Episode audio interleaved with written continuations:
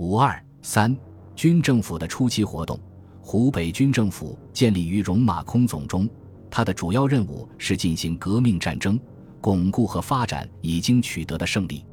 围绕这一任务，他进行了下列活动：一、发表文电。十二日晨，革命党人即用黎元洪名义通电全国，宣告武昌光复，同时致电上海，催促居正、黄兴、宋教仁到鄂。并请转电孙中山，要他从速回国主持大计。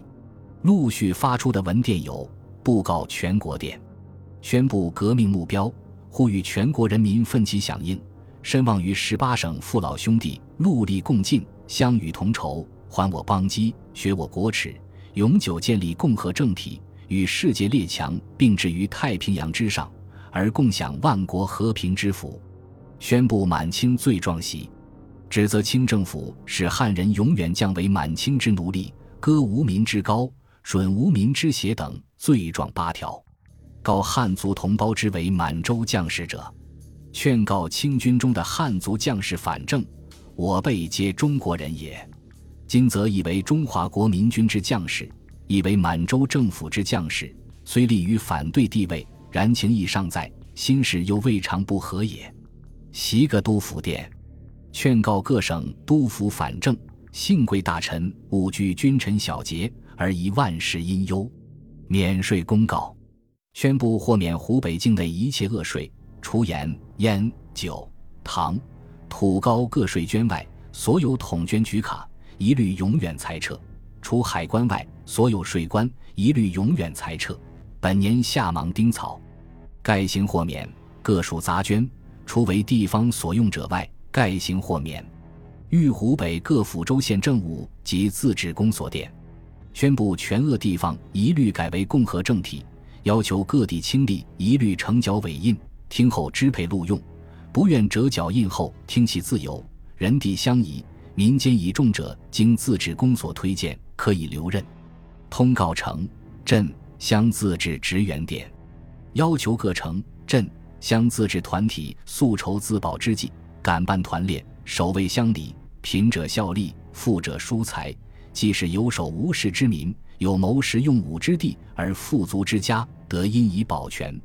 通告各省城镇乡地方巡警店，要求各地巡警坚守职事，深恐饥寒无告之民成见窃发，施其抢劫之手段。而本军政府军事谤武之际，实难兼谋并顾，所有保护人民之生命财产。维持地方之安宁秩序，皆为我同胞巡警施赖。湖北军政府发表的文电很多，不能一一列举。上述文电大体完整地宣示了军政府的对内政策：满清政府是全国的公敌，革命的目标是建立共和政体，他准备减轻人民所承担的苛重赋税，但是绝不允许饥寒无告之民侵扰富足之家的利益，也就是要确保一切有产者的财产。在军政府用黎元洪的名义通电全国的同时，汤化龙也以湖北咨议局议长及全体同仁的名义致电各省咨议局，指责清政府违违九年之约，实无改革之诚。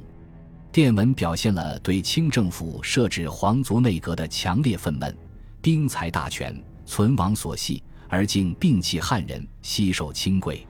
他宣称：唯心绝望，大陆将沉。无惶惶神明之意，岂能与之偕亡？电文要求各省咨议局人士不似剑履，奋起挥戈，还我神州，可不血刃。清政府已经扶不起来了。西冀经过不血刃的和平转变，取得政权，这是立宪派心理和立场的表现。当时各省尚在清吏控制之下，军政府所发电文不能流传公布。胡瑞林建议采用反宣传法。假托瑞邓名义发电，夸张武汉革命军势力，借以摇撼各省人心。汤化龙和革命党人李作栋等赞同胡的建议。汤并提出，八省高捐大臣柯逢时出有密码本，于是即由汤起草电文，托人冒充瑞邓委托，请俄领事馆发出。这封电报后来讹传为汤化龙勾结柯逢时等通敌的电报。加深了革命党人对立宪派的猜忌。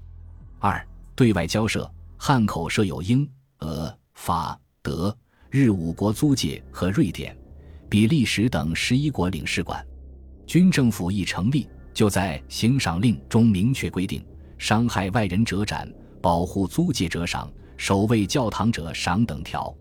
十二日，军政府又召回各国领事，声称对个友邦一吨木易，以期维持世界之和平，增进人类之幸福。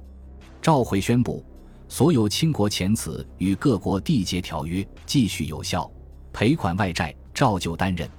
各国既得权利和在华外人财产一体保护，但召会声明：各国如有驻清政府以妨害军政府者，盖以敌人视之；如有接济清政府战时用品者，一概没收。召会发出后，军政府又派人分访各国领事，要求承认革命军为交战团体。十七日，驻汉、英、俄、法、德、日各国领事召回军政府。声称限制中国政府与中国国民军互起战争，领事等自应严守中立。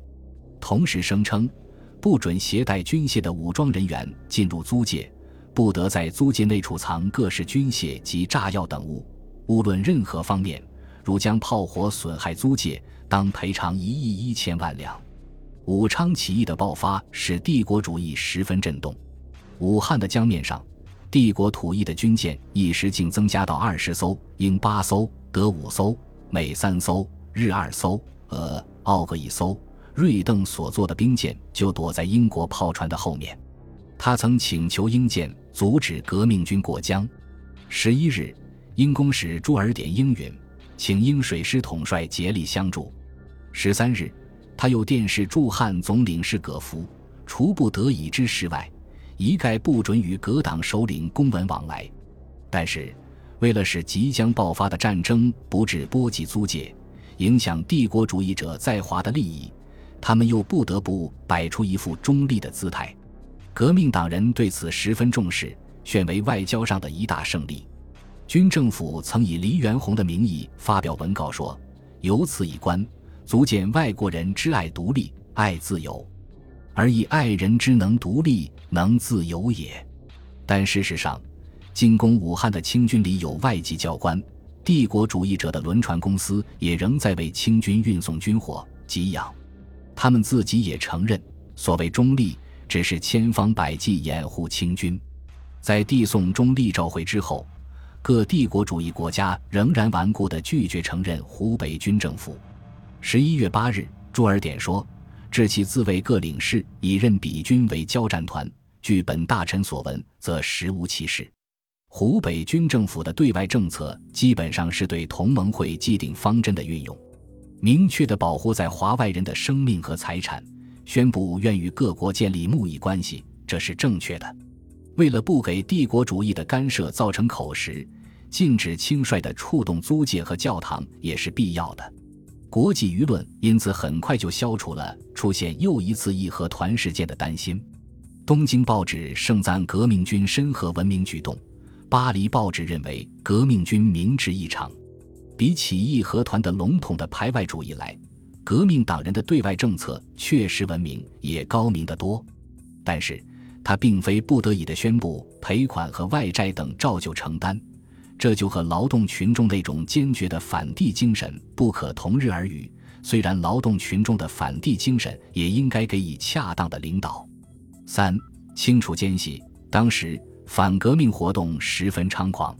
十三日夜间，有一个大汉提着灯笼给都督府卫队司令官方定国送来一张纸条。方定国阅后，慌忙将信撕碎，丢在口中咽了。李义东发现可疑。赶紧过来责问，送来的是什么东西？你为什么把它咽掉？你敢通地？方定国张口结舌，说不出话来。李义东喝令将来人拿下审讯，发现他竟是为张彪传递消息的骑兵，当场就被判处死。当李义东喝令拿问方定国时，方手持快枪，身佩军刀，使卫兵不敢上前。李义东冲上去，一把抓住方的衣领，夺过他的枪刀。在革命党人的凛然正气面前，方定国瑟缩不敢动。经过严厉审讯，方供出混入都督府的有蔡登高、张振彪等奸细多人，当即把蔡张抓住，同方定国一起判罪处决，清除了隐患。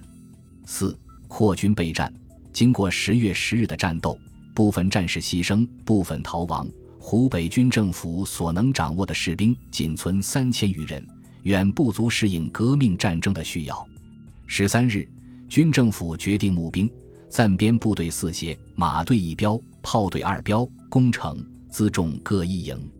武汉地区的工人、农民、学生积极响应号召，在海关、租界为帝国主义分子服务的苦力、更夫、仆役们也纷纷辞工从军。汉口外侨报纸说，应募而来的新兵从四乡涌进，募兵的军曹太热心了，他们不了解租界的特殊地位，竟然跑到租界里来。又说，武昌显得比以前更活跃，下层人民比前更满足了。募集的新兵成百的在操练着，这样的军队有两万多人。十六日，蔡继民、熊秉坤等商量，决定成立第五协。同时成立两个敢死大队，结果五协兵员几天功夫就满额了，军政府不得不出示停招。为了加紧生产武器军火，汉口军政吩咐命李亚东转令兵工厂迅速召回工人开工生产。宋希全以军政府第一镇分部统领的名义出使，鼓励工人积极生产、革新创造。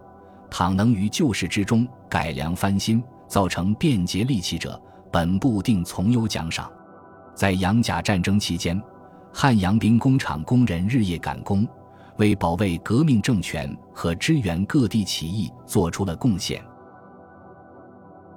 本集播放完毕，感谢您的收听，喜欢请订阅加关注，主页有更多精彩内容。